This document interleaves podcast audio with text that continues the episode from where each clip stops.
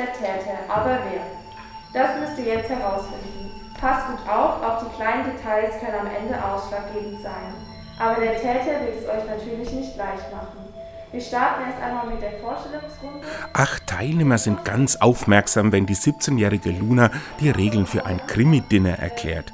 Gleich schlüpfen sie in ihre Rollen und dann geht's los. Das Rollenspiel hat Luna mit ihren Klassenkameradinnen gemeinsam entworfen und zwar im Rahmen des Religionsunterrichts an der Maria-Ward-Schule in Aschaffenburg. Der Mordfall, um den es da gleich geht, steht nämlich in der Bibel. Gemeinsam mit ihrer Mitschülerin Rebecca erklärt sie, was ein Bibelkrimi-Dinner eigentlich ist. Das ist einfach eine Bibelgeschichte mit einem Mordfall oder irgendeiner Hinterlist, die dann eben in was Spannendem und einem Spiel sozusagen quasi umgebaut wurde.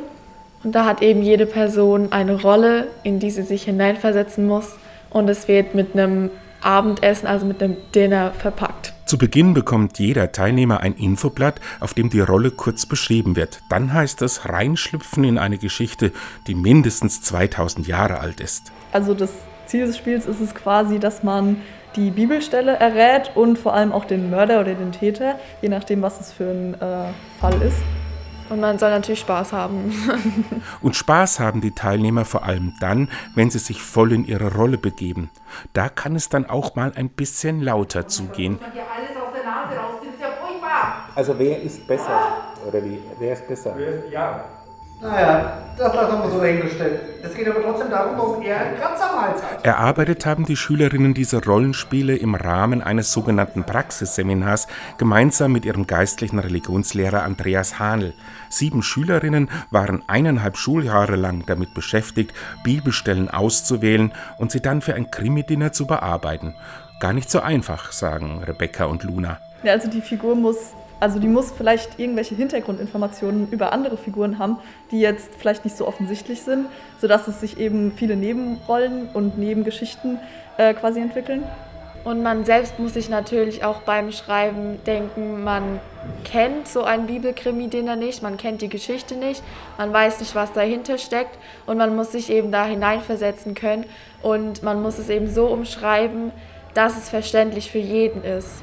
Und das war die Schwierigkeit eigentlich. Aber die Schülerinnen haben die Herausforderung angenommen, haben am Ende nicht nur acht Geschichten erarbeitet, sondern auch nach Rezepten gesucht, um für jedes Spiel ein passendes Dinner anbieten zu können. Und es gab für sie wie nebenbei neue Erkenntnisse über die Bibel.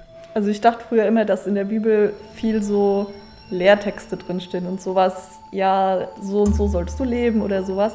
Und jetzt habe ich aber gemerkt, dass es viele Sachen auch drinstehen, wo man jetzt nicht unbedingt erwartet. Sowas wie jetzt eben so äh, Geschichten, auf die wir jetzt aufgebaut haben mit den Tätern und Mördern und sowas. Merke, in der Bibel spiegelt sich halt das Leben der Menschen und da gehört Verbrechen und Mord nun mal dazu. Corona hat am Ende des Seminars leider beim geplanten Drei-Gänge-Menü einen Strich durch die Rechnung gemacht, aber testen konnten sie einige der Spiele mit Lehrern und Gästen der Schule. Und Spaß gemacht hat das alles am Ende auch. Ja, also ich fand das schon sehr lustig. Also ich habe mich da Donnerstag schon immer sehr drauf gefreut. Ich fand es auch schön, vor allem weil wir eben auch nicht so viele im Kurs waren. Jeder konnte sich auch wirklich darauf konzentrieren, auf seine eigene Geschichte, aber auch auf die anderen. Also man konnte sich besser gegenseitig helfen.